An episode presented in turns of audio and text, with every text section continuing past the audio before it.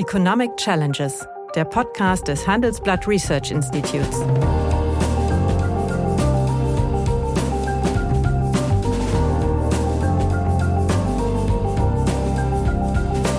Bert Rürup, der Chefökonom des Handelsblatts, diskutiert mit Michael Hüter, dem Direktor des Instituts der deutschen Wirtschaft, wöchentlich aktuelle wirtschaftliche Herausforderungen für Deutschland wie für die Weltwirtschaft. Hallo, meine Damen und Herren. Hallo, lieber Michael. Ich grüße dich, lieber Bert. Ja, vor dem Hintergrund der doch recht deutlichen Abwertung des Euro gegenüber dem US-Dollar würde ich gerne heute mit dir die Frage diskutieren, ob der Versuch mit dem Euro ja eine neue oder eine zweite ja, Weltwährung zu etablieren, schon letztlich damit gescheitert ist. Nämlich eine Weltwährung hat ja große Vorteile. Äh, das war mal der spanische Peso, das war mal das britische Pfund und jetzt seit geraumer Zeit ist der US-Dollar. Mit solcher Währung kann man alle Güter der Welt kaufen. Äh, die emittierten Staatsanleihen werden von anderen Zentralbanken als rentierliche Reserven gehalten. Die Unternehmen äh, dieses äh, Währungsraums können teure Absicherungsgeschäfte darauf verzichten und die Zentralbanken machen regelmäßig also klotzige Geldschöpfungsgewinne. Mhm. Und deswegen hat es schon Sinn gemacht, dass sich 19 kleine und mittelgroße Staaten äh, zusammenschließen und eine eigene Währung etablieren, um auch so wie eine Art Countervailing Power gegenüber dem US-Dollar aufzubauen. Nun können wir aber feststellen, dass äh, dieses erfolgreich gescheiterte Experiment vor dem Hintergrund der kriegerischen Auseinandersetzung mit Russland gegenwärtig also einen deutlichen Sturzfluch hingelegt hat.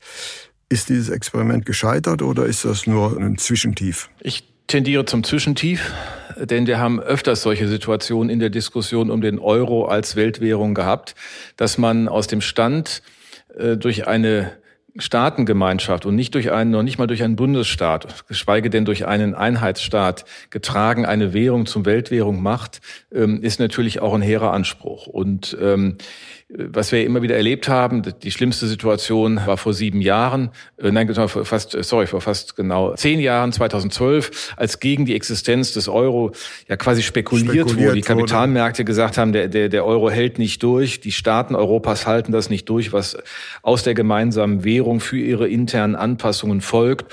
Und das war der Grund für die Draghi-Rede, whatever it takes.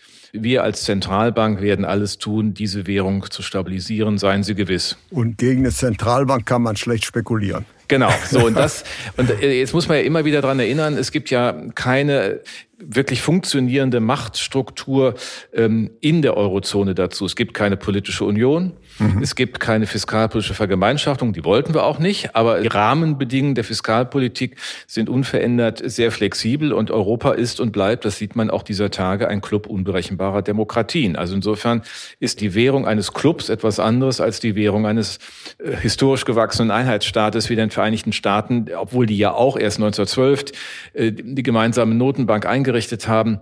Also ja, das ist ein langer Weg, aber gescheitert würde ich nicht sagen. Würdest du nicht sagen, ja, aber äh, die Abwertung des Euro ist ja schon für mich zumindest also äh, irritierend, da im internationalen Vergleich die Kaufkraft des Euro ja höher ist als die des Dollar.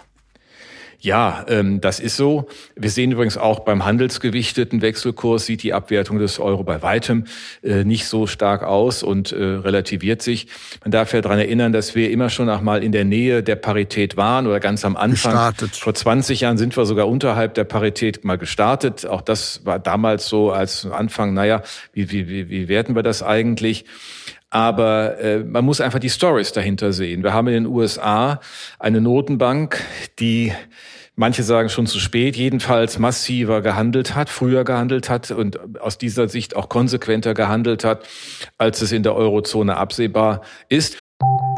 Nach einer kurzen Unterbrechung geht es gleich weiter. Bleiben Sie dran. Sie leben Fairness, Kultur und Werte? Zeigen Sie Ihr Engagement als Arbeitgeber und werden Sie Teil der Fair Company Initiative. Mit der Fair Company Initiative zeichnet das Handelsblatt Unternehmen aus, die insbesondere Berufseinsteigern und Young Professionals ein faires, attraktives Arbeitsumfeld bieten. Zu den entscheidenden Werten gehören unter anderem das Engagement für Mitarbeitende, Diversity und Chancengleichheit, Nachhaltigkeit und gesellschaftliche Verantwortung. Erfahren Sie jetzt mehr unter faircompany.de. Aber dieser Druck auf die Fed war natürlich durch die binnenwirtschaftlichen Phänomene geprägt. Das haben wir ja auch hier schon mal gelegentlich mhm. angesprochen. Der Inflationsdruck aus dem System als äh, endogenes binnenwirtschaftliches Phänomen ist ja deutlich höher. Man sieht das an, der, an dem größeren Gewicht der Kerninflationsrate im Vergleich zur, zur ähm, Headline Inflation. Also das, was bei uns ja äh, sozusagen weit auseinander liegt, die Kerninflationsrate mhm. halb so hoch wie die Headline Inflation, ist sie dort bei zwei Drittel etwa der Headline. Und das zeigt, die Notenbank musste handeln. Es gab massive Fiskalprogramme.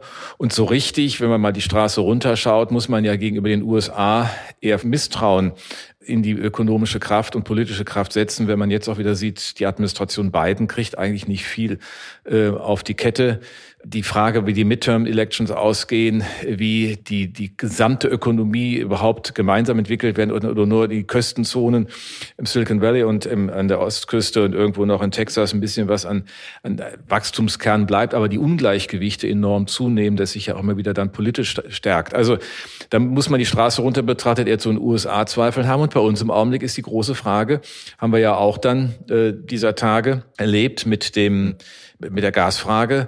Wenn Gasembargo kommt, schwächt das die deutsche Wirtschaft, schwächt das die Eurozone und dann sind wir erstmal nachhaltig in einer schwachen Situation. Das hat erstmal gar nichts mit dem Euro zu tun, sondern hat zu tun mit einer geopolitischen und geoökonomischen Lage, die erst einmal kurzfristig gegen uns spricht. Wenn wir über die darüber kommen, wenn wir ohne Gasembargo mit, mit äh, Anpassungsmaßnahmen das hinbekommen, dann äh, sieht's anders mhm. aus. Aber insofern ist es keine Euro-Geschichte.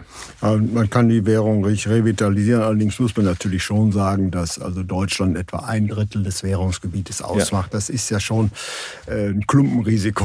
was, was, was ja, aber man könnte ein schlechteres Klumpenrisiko ja, haben.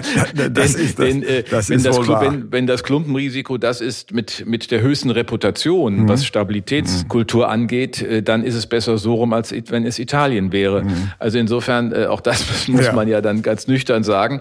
Äh, und insofern haben wir aber im Augenblick, da hast du natürlich recht, durch diese besondere Betroffenheit, durch das durch die Abhängigkeit von russischem Gas in dieser Situation einfach eine, eine hohe Unsicherheit, eine hohe Frage, wie wir da einfach um die Ecke kommen. Mhm. Und äh, ich denke, das ist einfach ein Teil der, der Geschichte, die wir im Augenblick an den mhm. Devisenmärkten erleben. Ja, aber ich möchte auch noch mal einen anderen Punkt reinbringen und äh, deswegen auch vielleicht eine längerfristige na, Skepsis oder zumindest zarte Zweifel gegenüber dem äh, US-Dollar anwenden. Mhm. Das heißt, der US-Dollar ist ja die Weltwährung geworden nach dem Ersten Weltkrieg. Das war vorher äh, das äh, britische Pfund und dann ist das schleichend abgelöst worden vom US-Dollar. Mhm. So, und äh, das ist eine, eine große Währung gewesen und dann ist ja auch der Dollar in den Mittelpunkt des internationalen Währungssystems geraten, welches in Bretton Woods konzipiert worden yeah. ist. Das, das heißt, der Dollar, der war Gold gedeckt und es hatte feste Wechselkurs zu allen nationalen Währungen. Deswegen mhm. waren alle nationalen Währungen über den Dollar quasi Gold gedeckt. Dann aber finanzierten die USA den Vietnamkrieg durch die Geldpresse und dann musste die Goldeinlösepflicht von Nixon aufgeholt werden, das System kollabierte. Das ja. war die Situation. Und dann brach der Dollar ein und Frankreich überlegte, ob man nicht einen Flugzeugträger schickt, um die Goldreserven zu holen, um sie zu sichern. Mhm. Und das ist die eigentliche Stärke des Dollar, die jetzt kommt. Dann gab es eine genialische Idee des Finanzministers von, von Nixon. Er fuhr nach Arabien, das war damals das äh, wichtigste Ölförderland, Sprecher der OPEC und sagte, okay, wir müssen mal versuchen, einen, Deal zu machen. Ihr habt die Aramco verstaatlicht, äh, da wollten wir eigentlich uns kriegerisch auseinandersetzen, aber wir bieten euch einen Deal an. Ihr setzt euch dafür ein, dass überall in der Welt Öl, der Treibstoff der Weltwirtschaft, nur gegen Dollar gekauft wird. Und das ist meines Erachtens immer noch die Stärke des mhm. Dollars. Jedes ja. Land braucht letztlich US-Dollars und deswegen kann Amerika andere Länder sanktionieren, wie wir es bei der Iran-Krise sehen. Warum? Mhm. Weil eben der Treibstoff der Welt ist immer noch Öl. Und um Öl zu haben, zu bekommen, muss man die Dollar haben. Ja. Das ist meines Erachtens gegenwärtig die Stärke des Dollars. Und wenn wir das wirklich ernst nehmen, mit der sagen wir, mhm. Energiewende, würde das meines Erachtens den Dollar schwächen. Ja, das ist, es ist ein spannender Gedanke. Wir will noch erinnern an ein Zitat des Finanzministers von Nixon, der dann zu den Europäern gesagt hat, der Dollar ist zwar unsere Währung, aber euer Problem. Ja, richtig.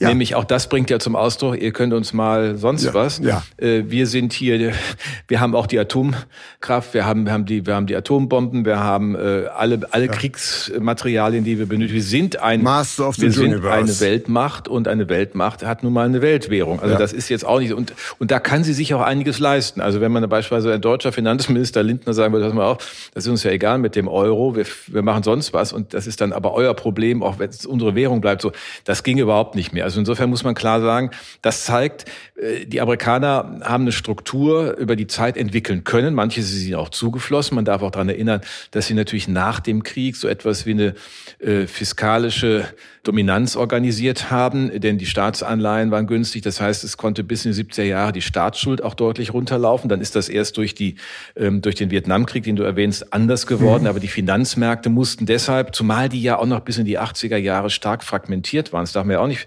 vergessen. Die Internationalisierung der Finanzmärkte oder der, über die, die Kapitalmobilität ist ja eher so ein Ergebnis der 80er Jahre, hat sich dann weiterentwickelt. Auf der anderen Seite war aber ein, ein Merkmal der USA, der amerikanischen Volkswirtschaft, dass sie halt auch einen starken Finanzsektor hatte, der auch von seinen Finanzierungsfähigkeiten natürlich die Welt mhm. stark ähm, dominiert hatte. Also man hatte einen Vorteil in der politischen Macht, in der militärischen Macht, in der faktischen Finanz Marktpositionierung.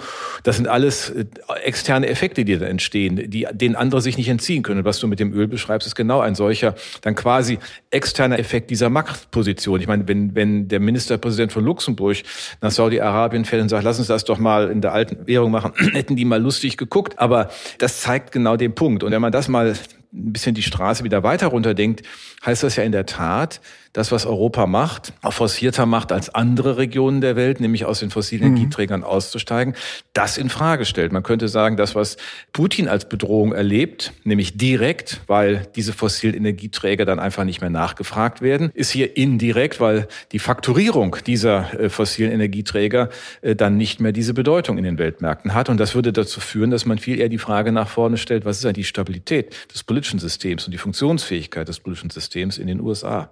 Ja, das ist richtig und ich würde sogar noch einen Schritt weiter gehen. Also der Höhenfluch des US-Dollars hat äh, wenig mit der Überlegenheit des Wirtschaftsstandortes USA zu tun, wenngleich die da ist, sondern resultiert meines Erachtens in allererster Linie darin, dass äh, die Zinsen in den USA sehr viel stärker steigen, auch mhm. für amerikanische Staatsanleihen. Und dann hat man da natürlich immer einen sicheren Hafen für Geldanlagen. Und das ist meines Erachtens der Treiber für die Abwertung des ja. Euro gegenwärtig. Und es ist äh, eigentlich keine Schwäche dieses Konzepts, genau. meines Erachtens. Deswegen wird das völlig übertrieben. Ja, das war ja mhm. meine, meine Aussage. Man kann das von mehreren Seiten, kommt man zum gleichen Ergebnis. Mein Blick war, wir haben hier eine spezifische deutsche Diskussion und eine deutsche Gefährdung, deutsches Klumpenrisiko, wie du es genannt hast. Mhm. Äh, das ist aber keine Euro-Geschichte an sich, sondern hat etwas mit der gegebenen energiepolitischen Situation zu tun. Wir haben in den USA eine Zinssituation, die ja vorangeht und äh, vorangehen muss aufgrund der Inflationsdrucksituation. Und dieses Zinsdifferenzial ist nun mal ein zentrales Argument und dominiert auch kurzfristig. Und das, was wir im Grunde in den Hintergrund gerade oder mitdiskutieren, die Ölgeschichte und die Fakturierungsgeschichte sind ja eher langfristige Trends. Das gilt ja, das gilt jetzt seit 50 Jahren ähm, und das wird auch noch ein Stück bleiben. Wir sind ja noch nicht aus dem Öl raus, aber von der Perspektive her wird es eher zu einer Schwächung ähm, des amerikanischen Dollar beitragen. Und kurzfristig äh, ist eher die Frage, wie lange äh, ist diese Zinsdifferenz relevant? Denn eins ist ja schon so, die Notenbanken liegen zwar weit auseinander, aber die Kapitalmärkte nicht so sehr. Die haben ja auch in Europa und in Deutschland im Grunde die Zinskurve schon vorangezogen. Das, was äh, man ansonsten von der Notenbank sozusagen erst sieht, hat man eigentlich schon eingepreist. Also insofern ist faktisch an den Kapitalmärkten die Differenz ja geringer. Gut, das ist ein gutes Argument. Es ist mir nämlich jetzt mal klar gemacht worden, dass wir hier keine substanzielle Schwäche des ja. Euros haben, sondern nur eine Renditevorteil äh, von bestimmten Anlagen. Ja. Also das war für mich schon mal wichtig, das, das deutlich klar zu machen. Deswegen ist das Konzept des Euros im Gegensatz äh, zu dem, was äh, einige Kritiker jetzt wieder aus der Schublade ziehen, definitiv nicht gescheitert. Nämlich der Anstieg des Dollar im Vergleich zum Euro ist kein Misstrauen der Märkte gegen den Euro, sondern einfach nur das Ausschöpfen von höheren Gewinnmargen. Ja, und, und die Bewertung halt im Augenblick dieser beiden Wirtschaftsräume. Es ist ja faktisch so, dass die dass die Vereinigten Staaten von Gas und Gasembargo nicht betroffen sind. Sie werden ja eher, wenn wir mehr LNG-Gas aus den USA nachfragen, da äh, von der Übergangsphase eher Gewinner sein. Und das ist in, in eine, ein Ungleichgewicht, wenn man diese beiden Währungsräume betrachtet. Und das wird ja alles, äh, wird ja auch sozusagen im Wechselkurs letztlich bewertet, äh, dass wir da eine unterschiedliche gegenwärtig eine unterschiedliche Perspektive ähm, für die beiden haben. Aber was ich auch mal interessant finde, eben sagt, das, was so aus den Schubladen geholt wird, es kann ja passieren, was es will, und dann äh, ist irgendwie der Euro schwächer, dann ist gleich die Existenzfrage des Euro. Äh, und wenn es, wenn es stärker war, war, war es auch irgendwie nicht richtig. Also ich habe immer noch den Eindruck, gerade in Deutschland, dass man sich nicht so richtig immer noch nicht damit abfinden kann, dass ja. wir nicht mehr die D-Mark haben und dass die Bundesbank nicht mehr im Lied ist. Und das kommt leider durch solche reflexartigen Bewertungen immer wieder hoch. Und wir haben es ja auch zuletzt erlebt, als dann mal kurzfristig dass die Statistik dann wieder bereinigt, wir ein Handelsbilanzdefizit hatten. So eine ähnliche reflexartige Situation, als wäre jetzt äh, die deutsche Wirtschaft wettbewerbsfähig völlig anders zu bewerten als vorher, wenn aber allein die Importwerte ja. für Energien, ja. für Fossilien wegen der Preise steigen. Also das sind alles so Dinge, wo ich denke, das ist ja gut, dass wir das mal hier so ein bisschen auseinanderdröseln ja. und für etwas Entspannung äh, auch vielleicht ja. bei manchen Gemütern werben. Das ist auch wichtig für mich, ist nämlich also die viele Diskussionspunkte, die wir gegenwärtig haben, äh, sind ja immer noch getrieben von einer klammheimlichen Sehnsucht nach der D-Mark. Ja, ja. Und da sollten wir mal ein klares Wort sagen. Zur D-Mark werden wir nicht zurückfinden, auch zu einer anderen nicht. Und wenn wir es tun müssten, wäre das also äh, meines Erachtens äh, der größte Gau für die deutsche Volkswirtschaft. Nach einer kurzen Unterbrechung geht es gleich weiter. Bleiben Sie dran. Wie navigieren Deutschlands Top-Vorständinnen durch die aktuell schwierigen Zeiten? Hören Sie es selbst bei der Female All-Star Boardroom Session am 14. Mai. Mit dabei Maria Ferraro von Siemens Energy, Viktoria Osatnek von E.ON, Sopna Suri von RWE Generation und Antje von Dewitz von Vaude. Wir sprechen mit Ihnen über die Stärkung der Wirtschaft, das politische Klima und die geopolitischen Krisen. Seien Sie dabei, femaleallstarboard.de. Mit Sicherheit, denn ich meine, das haben wir ja erlebt. Das ist jetzt 30 Jahre her. Da waren die äh, 92 und 93, wo wir die starken Abwertungen im europäischen Währungssystem hatten die Abwertung der italienischen Lira. Ähm, und das hat ja massive Veränderungen äh, ausgelöst und auch Funktionszweifel an der Europäischen äh, Gemeinschaft und Union. Und das wollen wir, glaube ich, mit Sicherheit nicht zurück. Also ich glaube, es ist schon gut, wenn sich endlich alle mal dazu bekennen und nicht so tun, als wenn jede Politikmaßnahme, die die EZB macht, immer nur belegt, dass es besser wäre, wenn wir die Bundesbank hätten. Die Bundesbank, äh, die Bundesbank ja. hat unter anderen Bedingungen, auch, wir haben ja. das auch schon mal, ich will das ja. nochmal sagen, in den 70er Jahren eine Stabilisierungsrezession Inflation eingeleitet. Sie musste es. Es gab seit 1970 einen Lohndruck. Ja. Der, der, der Ölpreisschock setzte auf auf einer binnenwirtschaftlichen Inflationsdynamik. Und da hatten wir schon eine Lohnpreisspirale. Und das war die Notenbank, die gerade faktisch unabhängig geworden war nach dem schon erwähnten Ende von Bretton Woods, hat sie diese Chance genutzt, hat Reputation mhm. aufgebaut und hat auch diese Stabilisierungsrezession eingeleitet. Aus, aus einigen Indikatoren abzuleiten, wir müssen das heute auch tun, ist, glaube ich, wir haben es auch schon mal, wir haben es auch beschrieben in unserem Beitrag, aber wir, haben es, wir müssen es immer auch nochmal betonen, geht einfach von einem mhm. Vergleich aus, der nicht trägt. Gut, dann aber die letzte konstruktive Frage. Was könnte denn der nächste Schritt sein, die Währungsunion doch etwas zu vertiefen und härter zu machen? Es gibt aus meiner Sicht zwei Perspektiven. Das eine ist so eine mittlerweile never-ending Story, wo dann immer schon ein Gelächter aufkommt, nämlich die Frage der Vertiefung der Bankenunion, der Kapitalmarktunion. Mhm. Wenn man den Wechselkurs ähm, in einer solchen Konstruktion eines Währungsraumes mehrerer äh, teilsouveräner Staaten stabilisieren will, dann muss man die Interaktion der Kapitalmärkte aber leichter möglich machen. Da sind wir immer noch nicht. Und hier an der Stelle merkt man in der Tat auch den Preis des, des Brexit, den wir zahlen. Das war in den Händen eines ähm, britischen Kommissars, der Währungskommissar Hill, der das ähm, noch 2015, 16 äh, betreiben konnte. Dann natürlich ist, ist dann auch schon quasi aus der Verantwortung ausgeschieden. weil er gesagt hat, wir können das nicht mehr machen. Aber das britische Verständnis für einen liberalen Kapitalmarkt in Europa, der europaweite Aktivitäten möglich macht, auch in den Bankenmärkten sind wir weiterhin fragmentiert, wäre sozusagen das eine große Thema. Und das andere große Thema, wenn man sich tatsächlich vorstellte, die würden alle mal über den Schatten springen und eine europäische mhm. Verteidigungsunion aufziehen, würde es nicht nur fiskalische mhm. Entlastungen in vielen Mitgliedsländern geben, sondern diese Bereitschaft, Europa sorgt für seine Verteidigung und tut mehr, aber es ist wirksam, es ist auch eine effektive Verteidigung, kostet in der Summe weniger, wir machen mehr, wäre ein enormes Signal, weil dann ein, ein, ein Aspekt von Weltwährung, mhm. nämlich auch eine starke politisch-militärische Macht, sich auch dazu gesellen würde. Ja, das war ein Plädoyer für Tiefung der europäischen Währungsgemeinschaft.